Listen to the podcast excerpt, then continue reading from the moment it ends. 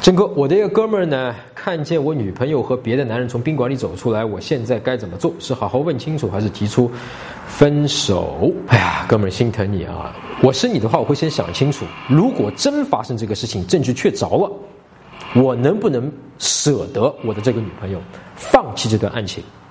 对你来说，不是说有一个规则啊，如果他一定是出轨了，我一定就要放弃的，不是的啊，你是可以选择接受的，你明白吗？你说我是舍不得啊，我觉得这个女生是万里挑一的，我如果舍不得她，我如果没有她的话，我再也没有其他女生可以这样爱我的。如果你真的是这么认为的话，你可以接受的啊，当然你会痛苦。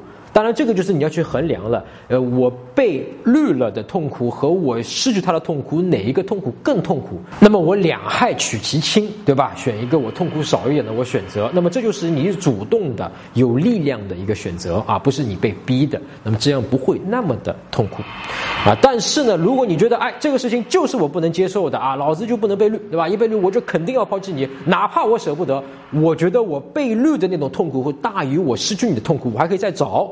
那就很明显了。如果我真的发现是这么回事情的话，那么 OK，对吧？切断。好，你已经做了这样的一个决定，在内心里面自己跟自己做这样一个一个妥协，或者说是这样一个交易的时候呢，你心里就有底气了。接下来你就知道该怎么去做了，对吧？比方说，当你觉得我肯定是舍不得他的时候呢，我其实就不要问了，我就当这件事情是没有发生过。你明白吗？你问清楚了，对你有好处吗？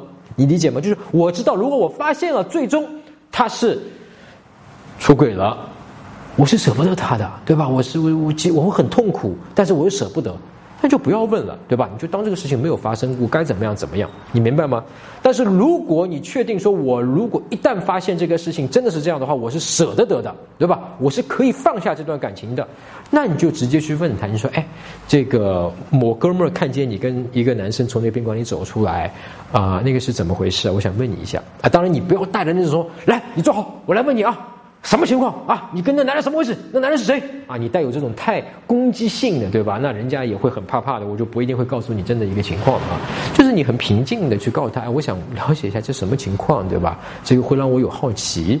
那么你就是看他是怎么回答你的，对吧？他是紧张的还是啊闪烁的，各种各样的回避。然后你问你自己的感觉，你的感觉他告诉你事实了吗？如果他告诉你事实，他说哦不是的，那个是啊正好是有一个什么是什么情况，对吧？什么？呃，宾馆里面去拿一个什么东西，其实是误解，或者说这里面有个商场，我去吃一个饭，或者是什么样一个东西，对吧？有个误解了，那你觉得 OK？那我选择相信你。那你觉得，嗯，他讲的好像闪烁其词的，让你的感觉他是骗你的，对吧？那你可以直接告诉他，啊，我觉得好像。